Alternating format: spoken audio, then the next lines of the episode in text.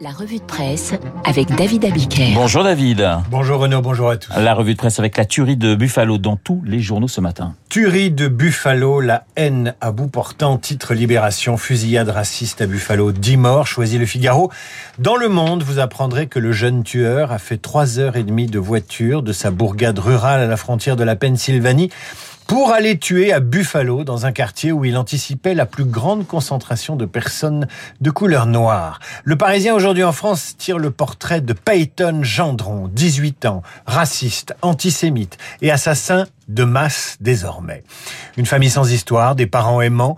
Pourtant, dans son lycée, écrit le Parisien, les autres élèves se moquaient déjà de cet adolescent d'un mètre 85, plutôt bon élève, fan de jeux vidéo violents.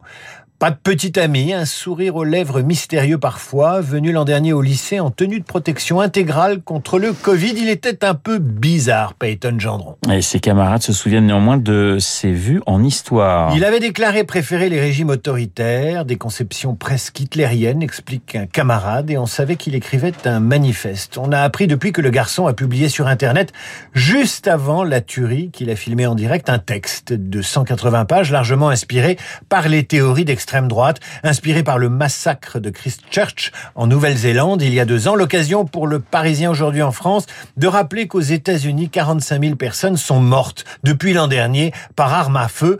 Il y a là-dessus, je vous l'accorde, 20 000 suicides.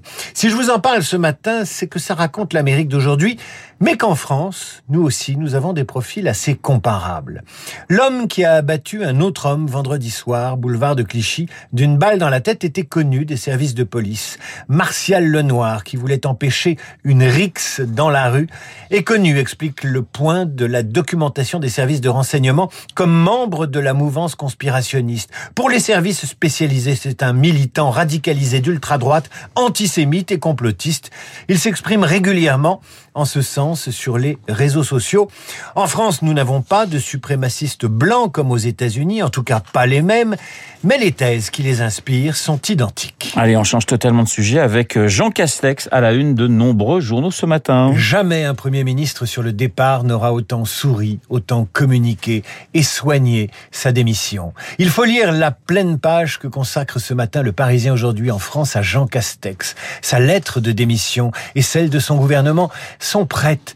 Très simple, très classique, annonce-t-il au quotidien. Les éléments de langage d'un homme attaché à un territoire. Je vais retourner dans mes Pyrénées, repeindre mes volets et rambardes qui ont pris un coup de vieux depuis deux ans. L'humilité aussi. J'espère seulement que je suis meilleur en sortant de Matignon qu'en y entrant, poursuit le successeur d'Édouard Philippe. Il y a les cadeaux qu'il va emporter. Une bouteille de cognac offerte par le chef d'état-major des armées, une plaque de métro à son nom, le premier exemplaire du nouveau modèle modèle de ballon de rugby choisi pour la prochaine Coupe du Monde. Les souvenirs de son passage à Matignon, un voyage à Auschwitz, la gestion du Covid, 351 déplacements, un record à Matignon.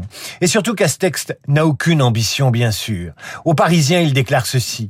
On peut me reconnaître de n'avoir jamais intrigué pour être ici.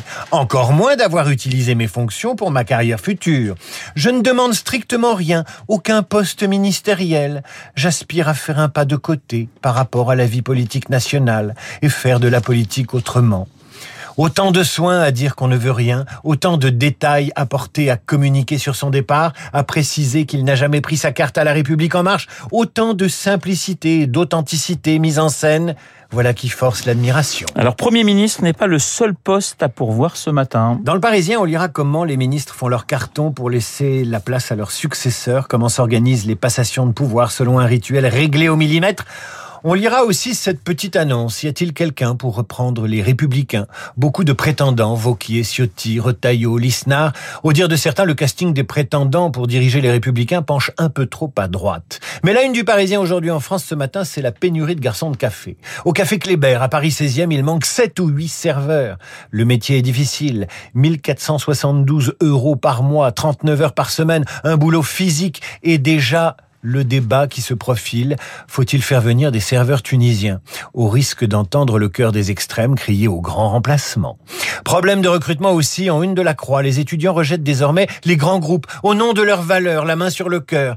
D'où vient cette une? Elle vient de l'appel des étudiants de l'école d'ingénieurs agrotech sur Internet. Un appel en vidéo à refuser de participer aux ravages sociaux et écologiques de l'agro-industrie, explique la Croix. Et le journal de citer cette vidéo où un groupe d'élèves ingénieurs déclare refuser participer aux ravages sociaux et écologiques. Désertons avant d'être coincés par des contraintes financières. Vous pouvez bifurquer maintenant, lance-t-il. Alors évidemment, le président de la conférence des grandes écoles est embêté et il appelle les jeunes à changer les choses de l'intérieur. Grands groupes ont besoin de jeunes qualifiés pour combattre les dérives de l'industrie. Plus loin, on lit dans la bouche d'un jeune membre du collectif Travailler moins des propos que ne déjugerait pas Jean-Luc Mélenchon. Je ne veux pas me mettre au service de groupes qui cherchent à faire du profit. Je ne veux pas vivre comme ça, coincé dans un bureau et acheter des tas de choses inutiles. Le jeune homme a lâché ses études de comptable pour un CAP de boulangerie.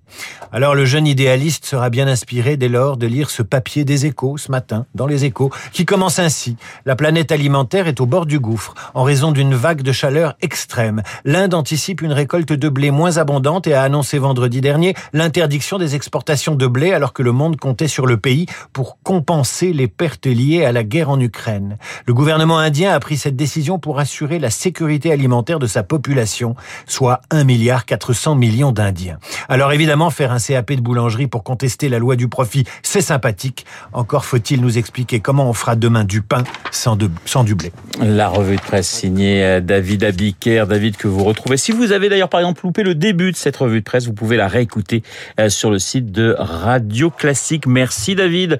Dans un instant, Esprit Libre avec euh, Luc Ferry et Guillaume Durand. Ils ont tous les deux sorti leur téléphone. Peut-être que Ah non, Emma- tout. Emmanuel Macron va les appeler puisqu'on cherche toujours un Premier Non, ministre. Ferry, ça m'étonnerait. Avec un musculimé sur la tête Ah, tous les jours. Avec Macron, avec Emmanuel Macron, tout est possible et avec Luc Ferry également. Ah, ça, Esprit libre, dans un instant, Guillaume Durand.